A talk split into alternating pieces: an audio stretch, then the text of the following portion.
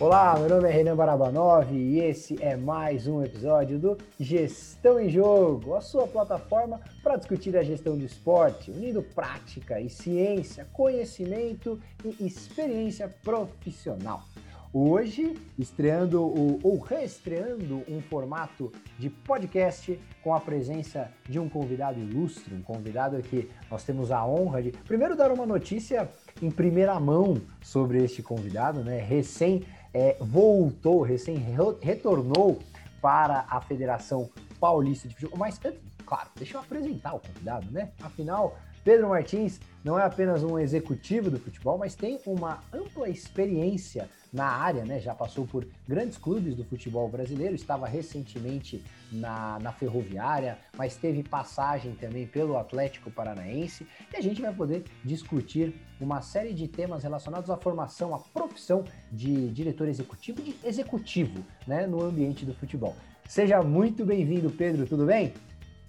Ah, Renan, é, muito obrigado pela oportunidade, pelo convite. Quero já aqui aproveitar a oportunidade para parabenizar é, o, o, espaço criado, gestão em jogo. Acho que são iniciativas como essa que contribuem para o debate e para o desenvolvimento do nosso futebol. Então, estou muito feliz de poder trocar essa ideia com vocês e falar um pouco sobre a carreira, sobre os desafios que a gente encontra dentro dessa posição aí, que é o executivo de futebol. E para todos que um dia querem também atingir essa, essa posição ou querem entrar nessa carreira trabalhando no futebol. Bacana, Pedro. Então a gente já começa, como a gente trouxe aqui, a, a o, o recém-anunciado, né? O seu, o seu retorno. Na verdade, para aqueles que não conhecem a trajetória do Pedro, ele esteve, ele já esteve na Federação Paulista de Futebol, aí foi para a Ferroviária, pela segunda vez para a Ferroviária, e retornou agora pela segunda vez para a, a Federação Paulista de Futebol. Ô Pedro, para começar, eu acho bem interessante para os nossos ouvintes entender um pouco da diferença né, entre essas duas funções, já que na Ferroviária você estava como diretor executivo e na, na Federação Paulista você está como vice-presidente de competições. Você consegue pincelar um pouquinho para a gente sobre as distinções, as atribuições que se diferem e no que se assemelha entre essas duas funções em ambas as entidades? Olha, Renan, é, realmente estou retornando né, para a Federação Paulista de Futebol. O presidente Reinaldo, Mauro Silva me convidaram para voltar para essa função que eu já tinha é, desempenhado o papel é, entre 2018 e 2019. É, antes de entrar na federação, a minha vida tinha sido toda formatada e, e, e eu sempre tinha trabalhado em clubes de futebol, né, lá desde o início, quando fui estagiário do Atlético Paranaense, depois passei por Olé Brasil, por Queen's Park Rangers lá em Londres, e depois eu retorno para o Atlético Paranaense. A minha, a minha formação foi toda em clubes de futebol. Eu acabei conhecendo muito o modelo de operação de um clube, né? Desde a, das áreas meio, né? Por, onde eu acabei me formando inicialmente, passando pela área de marketing, depois por toda a parte administrativa do clube, até trabalhar na atividade fim, que foi trabalhar no departamento de futebol do Atlético. E, e quando eu recebo o convite para trabalhar na ferroviária, eu tive a oportunidade de olhar toda a, o funcionamento do clube é, como CEO, né, como diretor executivo. Então ali eu cuidava, eu era o responsável por toda a operação do clube. Né? É, claro que cada diretoria tinha seu responsável, mas eu, junto com o presidente da Ferroviária na época e todo o grupo de investidores, a gente acabava dando o norte para o funcionamento do clube como um todo. Quando eu venho para a Federação Paulista em 2018, foi um, uma, uma novidade, porque eu, eu fui conhecer um pouco mais como era essa relação é, da federação, desde o funcionamento da empresa até a relação que ela acaba desenvolvendo com clubes, com jogadores, com ligas, é, com comissão técnica. Então, ela, ela tem uma função muito diferente de um clube de futebol. Então, eu tomei aí meus primeiros meses na federação para compreender muito bem esse funcionamento e depois você vai entendendo é, o papel que você tem que executar nesse meio.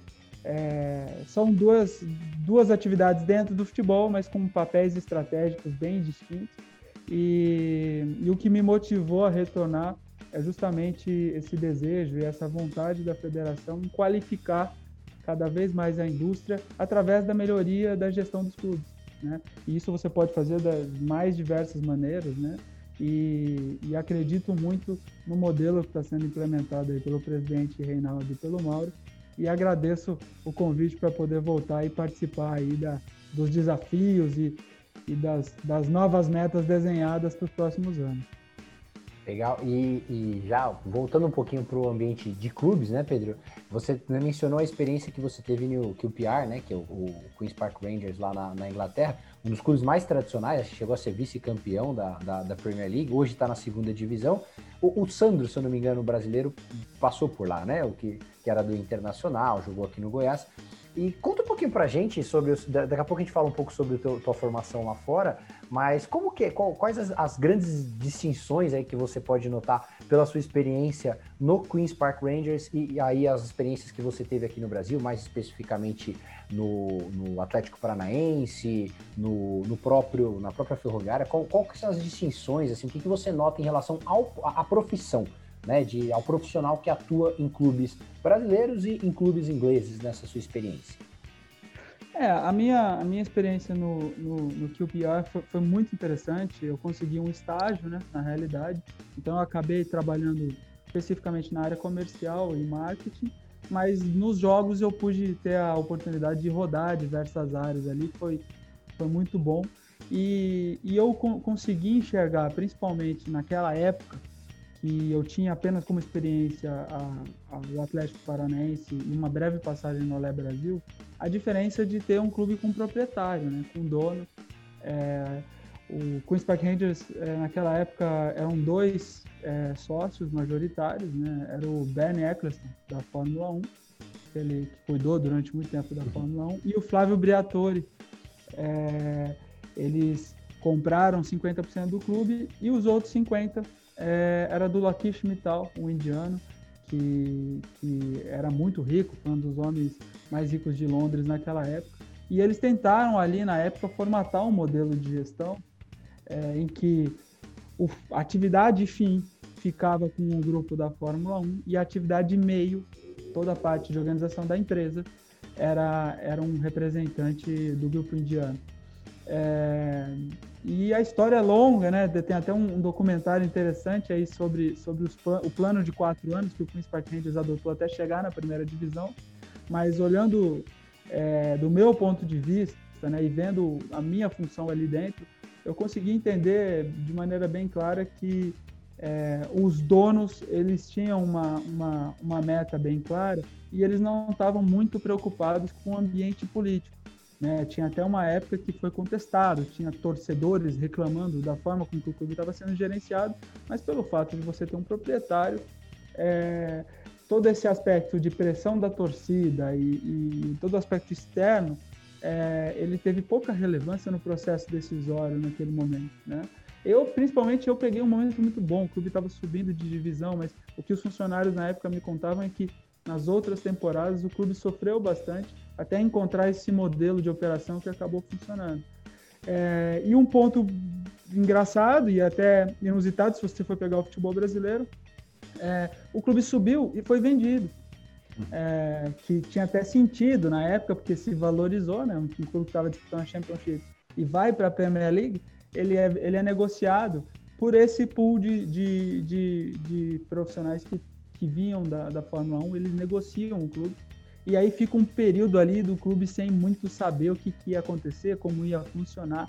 Algo que também no Brasil a gente até encontra, mas é mais relacionado ao período eleitoral, né? Na troca Sim. ali de, de, de presidentes, quando acaba uma eleição e entra um novo grupo, normalmente as atividades aí estratégicas, né? ficam um pouco sem saber como que vai funcionar, como vai operar, se a pessoa que está comandando a área vai, vai ter continuar. emprego, né? Exato. Então, é, queira ou não, todos os, é o que o aprendizado que eu tiro, assim, todos os modelos, independente da, da estrutura jurídica, ele tem as suas variações, as suas instabilidades, né? Eu acho que o maior desafio aí é a gente tentar criar um modelo de gestão que seja sólido o suficiente e consiga lidar com, com os desafios que a estrutura jurídica lhe impõe, né? Então, se é um clube associativo, você vai ter que saber que você vai ter que lidar com eleição, com a estrutura de conselheiros, com pessoas que não necessariamente sejam especialistas da área participando das decisões. E, e isso você tem que colocar na conta e tentar encontrar um modelo de gestão que seja sólido ou que seja eficiente perante esse contexto. É, não dá para afirmar, né, Pedro, que um, um, modelo é melhor que outro, até porque nós temos clubes grandes, grandes, quando eu digo clubes globais, que adotam o, o modelo de propriedade, né, de, de clube associativo, né, como Barcelona e Real Madrid, só que são administrados como empresa, não vou dizer como empresa, porque tem empresas mal administradas, né? Então se associar boa administração com empresa não é, não é uma boa associação, mas são administrados de maneira profissional, né? é, entre aspas, né? O Barcelona está passando por uma série de situações aí questionáveis. Mas de fato, é, eu acho que talvez para a gente tentar pincelar um pouco dessa tua, dessa tua experiência, dá para dizer que o, o, modelo talvez ofereça um pouco mais de estabilidade, né? Se você analisar, talvez para o profissional ofereça um pouco mais de estabilidade. Mas não é sinônimo de, de sucesso ou de não, sobressaltos, né? Talvez seja essa eu acho que esse é o grande ponto. Né? É, não existe fórmula de sucesso né?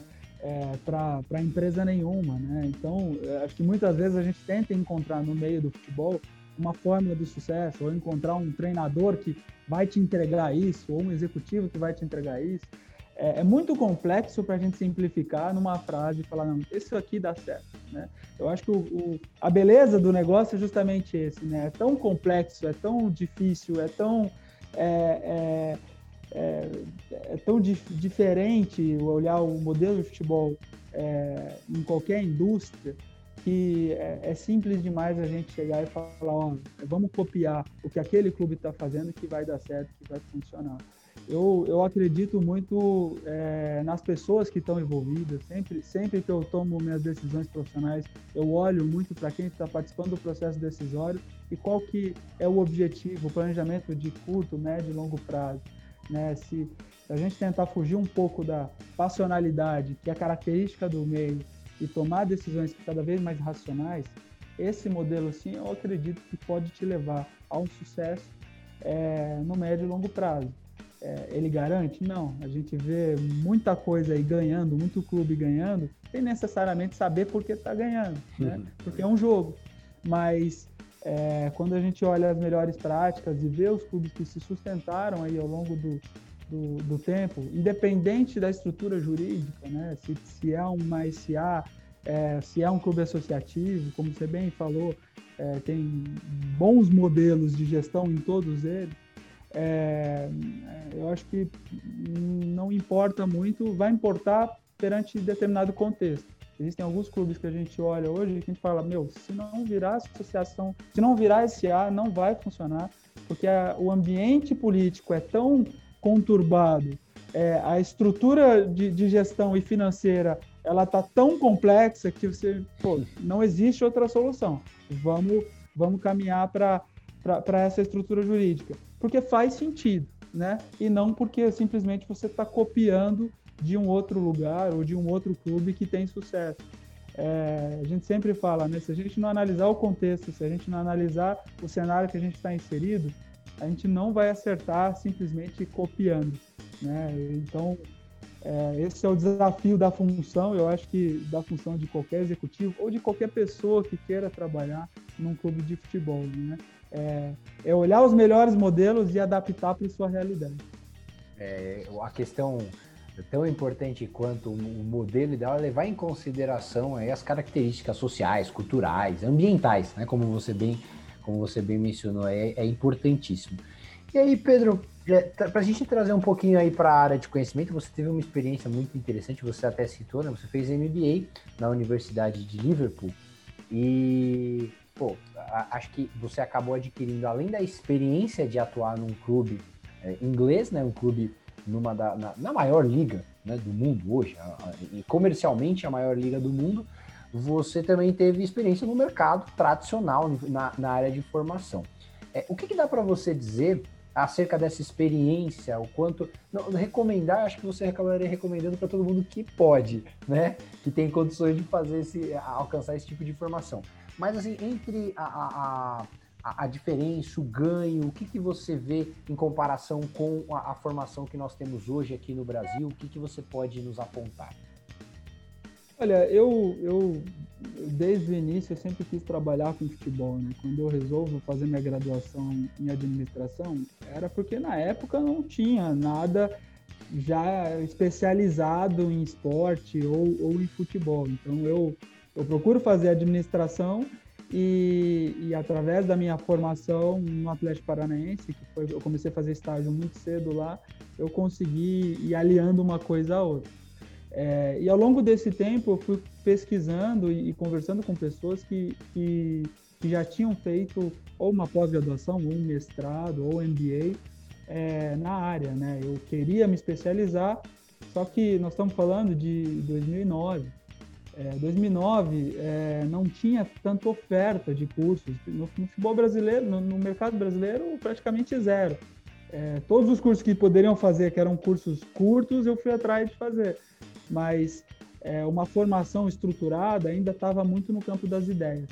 Então, eu, eu já tinha me organizado para ir para fora, para qualificar o meu inglês é, e conseguir, é, através do contato aí com todas essas pessoas que já tinham feito é, cursos fora, e eu lembro que na época, cara, acho que era é, Universidade de Liverpool e FIFA Master.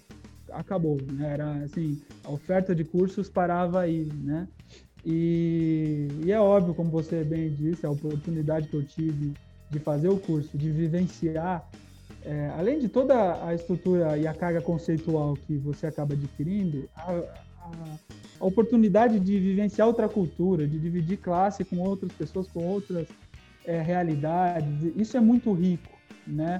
E, e isso acabou agregando e acho que contribuindo muito para que é, essa experiência fora do país fosse extremamente válida.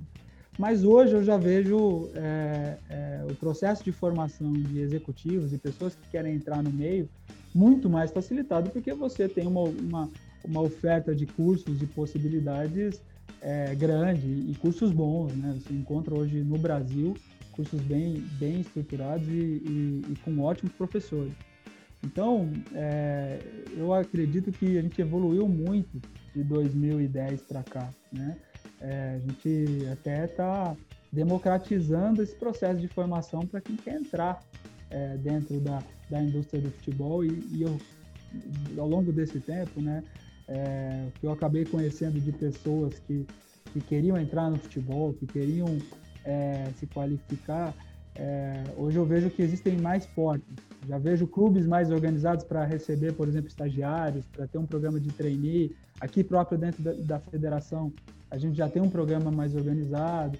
Então, eu vejo a indústria evoluindo e dentro do futebol brasileiro, a gente criando portas para que novas pessoas consigam entrar e consigam se desenvolver dentro da indústria. Algo que há, há um tempo atrás você sempre tinha que ter aquela conexão, aquele contato, aquela pessoa dentro de, de determinado clube que pudesse, exato, que pudesse abrir a porta, né? Não que hoje não seja importante, eu acho que continua sendo, mas é, eu vejo esses programas com esses cursos e, e, e universidades mais estruturados. Então, está é, evoluindo, cara. Eu vejo isso, isso melhorando cada vez mais. E eu não tenho dúvida que nos próximos 5, 10 anos, essas organizações, os clubes, as entidades esportivas vão estar cada vez mais sólidas nesse aspecto. É, recentemente até ganhou espaço o fato de alguns clubes, Santos, Vasco, anunciando, o, o, Flamengo, né? Anunciando vagas no LinkedIn, né? Fazendo, abrindo processos é, mais amplos de seleção, o que talvez se relacione, talvez não, se relaciona bastante com a, com a sua fala aqui, né? É, utilizando as tecnologias, inclusive, para que esse caminho seja facilitado e encontre os melhores profissionais. Né? Também tem essa, tem essa vantagem. E aí, Pedro, pensando na, na, nessa formação internacional, nessa relação entre formação internacional e formação nacional, hoje como, como que você é, visualiza, como você visualiza o profissional brasileiro, como ele é visto lá fora, né? Porque você teve essa experiência e a gente teve, antigamente isso era um pouco, até pela questão de formação reduzida, né? Pelas opções de formações reduzida aqui no Brasil, nós tínhamos até uma, uma certa dificuldade de encontrar profissionais brasileiros atuando na gestão do esporte, no seu caso especificamente, né, pelo teu conhecimento na área do futebol. E só que nós tivemos uma série de eventos esportivos no, no, de grandes eventos esportivos aqui no Brasil. Como que o profissional brasileiro hoje no esporte ele é visto lá fora, o profissional na gestão? É, é, da mesma forma, né? Acho que da mesma forma que a gente identifica um processo de evolução, eu também acredito que é, as oportunidades fora do Brasil é, elas vêm aumentando para os profissionais brasileiros, né? É, principalmente em algumas áreas específicas, né? Se você for analisar profissionais de marketing, é, profissionais que cuidam hoje de, toda a área de operação e de estruturação de eventos esportivos, você já vê alguns brasileiros que conseguiram espaço lá fora. É, até profissionais que eu vejo que fizeram curso ali na Universidade de Liverpool, que é quem eu tenho contato, várias pessoas que acabaram seguindo e dando rumo para uma carreira internacional, é, porque conseguiram ter uma, uma qualificação na, na, formação e aí abriram portas e através da competência é, seguiram o caminho. Como que eu vejo, né? Assim, é, eu, eu, eu diferenciaria, né? Eu acho que é, nessas áreas meio, isso tem melhorado e qualificado. Para atividade fim, vamos falar de futebol propriamente dito, executivo que trabalha ali em clube, isso ainda é um pouco mais difícil. Né? A gente identifica alguns ex-jogadores já trabalhando fora, mas, mas pelo capital simbólico aliado à competência profissional que eles construíram, né?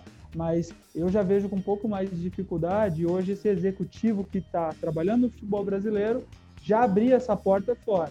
É, acho que ainda é um processo que vai evoluir, que ainda vai acontecer, é, principalmente porque é, são realidades muito distintas. Né? Se a gente fala de um profissional que é especialista no Campeonato Brasileiro de Série A, Libertadores, e sair daqui para atuar numa Liga Europa, numa Champions League, é, essa rede de contatos, esse networking, esse, esse conhecimento específico, ele ainda precisa ser desenvolvido. Mas não que isso não possa acontecer. É, eu vejo hoje profissionais brasileiros de, de altíssimo nível atuando em clubes e que daqui a pouco eu acredito que possa dar aí esse passo para o mercado fora e eu sempre reforço né, a importância de, desses executivos, dessas pessoas falarem duas, três línguas para que isso seja possível, para que você consiga abrir essas portas fora do Brasil. Bacana. E eu acho que um, um ponto aqui também bem importante, né, que para mencionar acerca da tua experiência, Pedro, é a questão da, da informação. Né? Você, você atuou na, no departamento de. Ah, no centro de inteligência, né? Vamos dizer assim, no departamento de informação do futebol lá do Atlético Paranaense. Teve um, um, um longo período lá. E como que você, como que você vê hoje é, o papel da informação, não só para a profissão da, do, do executivo do futebol, mas qual o papel da informação para o futebol, para o sucesso de um clube? Né? Isso uh, não apenas o sucesso dentro de campo, mas o sucesso também, que acaba sendo reflexo disso, na parte de, da sustentabilidade econômica, financeira de um clube. Qual que é o papel da informação e como ele vem evoluindo nos últimos tempos? É, eu acho que esse, esse momento, quando a gente cria esse departamento dentro do Atlético Paranaense, né, é, foi fruto de, de, uma solicitação do presidente do Atlético, que ele justamente falava que o planejamento estratégico de futebol do clube, ele precisava estar na prática, precisava estar no dia a dia, né? É, não adiantava a gente simplesmente falar que o clube queria ser campeão mundial em 10, 15 anos, sem colocar isso no dia a dia e na prática, dentro de um, de um modelo de futebol que a gente sabia que era é, extremamente instável pela indústria, né? Então, muita troca de treinador, constante troca de elenco, e isso você acaba se perdendo se você não tiver uma clareza de onde você quer chegar e como você quer chegar. Então, o departamento ele acaba sendo criado justamente por isso. E aí a gestão da informação, ela ela ela acaba acontecendo muito em função do planejamento estratégico do clube, de você não ficar refém da instabilidade natural do futebol brasileiro e quando você for tomar a decisão, você nunca esquecer por que, que você está ali.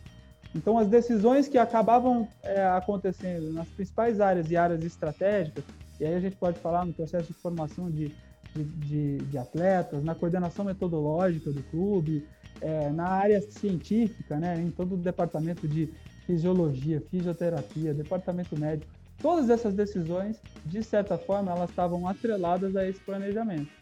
é, isso a gente fez para que o clube conseguisse passar por esse período de estruturação, e era uma época que o Atlético Paranaense estava investindo muito em infraestrutura, então para que a gente conseguisse ser competitivo, a gente precisava estar tá totalmente alinhado com, com o que tinha de informação ali gerenciada pelo Departamento de Análise de Mercado, por exemplo, né? É, dentro da realidade financeira do clube. A gente não tinha capacidade de investimento naquele momento. Então a gente precisava estar sempre à frente do mercado e olhando o perfil de jogador, por exemplo, que, que mais servia para aquele momento do clube. Indo um pouco mais é, é, para a sua pergunta, eu acho que assim não, não dá mais para tomar decisão no escuro. Né? Acho que qualquer área que você for atuar no âmbito estratégico, se você não tiver é, com um campo de informações e dados gerenciais para que se tome a decisão, você vai acabar errando. E aí vai o próximo passo, que é o seguinte: para que, que vai servir aquela informação? Né? Se você não tiver clareza do objetivo e do propósito da sua organização, você também vai errar, porque muitas vezes a gente vê né, é, organizações que acabam gerindo dados imensos. Hoje, é, várias organizações lidando com Big Data, estabelecendo processos cada vez mais complexos e se perdendo no campo decisório.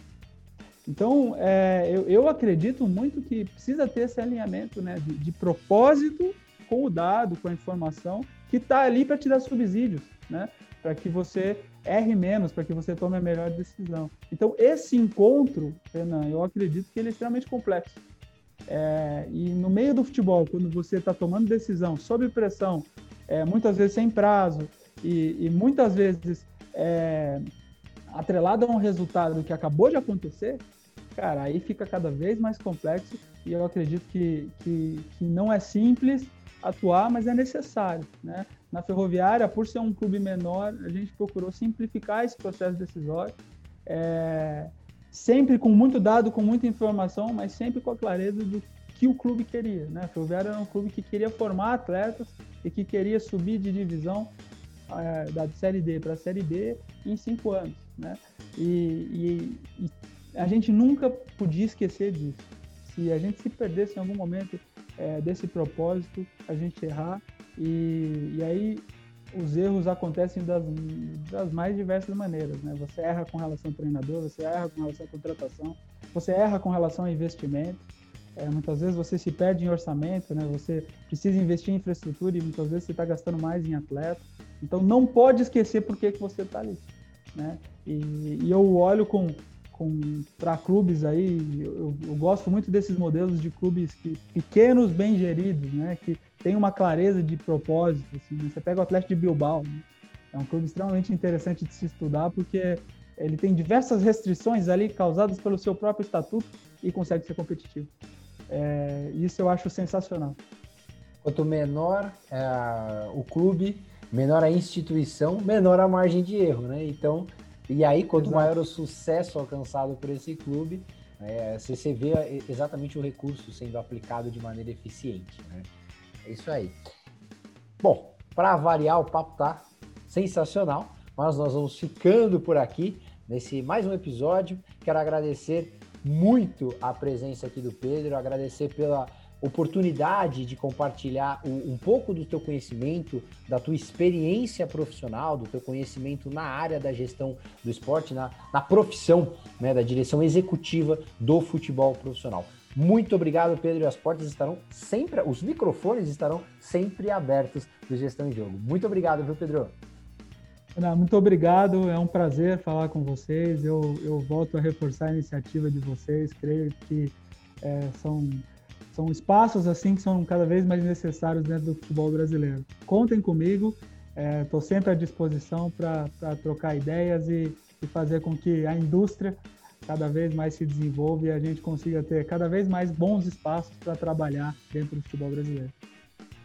É isso aí. E muito obrigado também para vocês que acompanharam mais um episódio do Gestão em Jogo. Se você está por aqui, aproveite também para curtir as nossas redes sociais, ficando por dentro de tudo aquilo que acontece no mundo da gestão do esporte, um conteúdo atual, conteúdo de qualidade. Notícias, dados, informações e principalmente convidados que têm experiência, que têm conhecimento do mercado, da prática do universo da gestão do esporte. Esse é o Gestão em Jogo. Um grande abraço.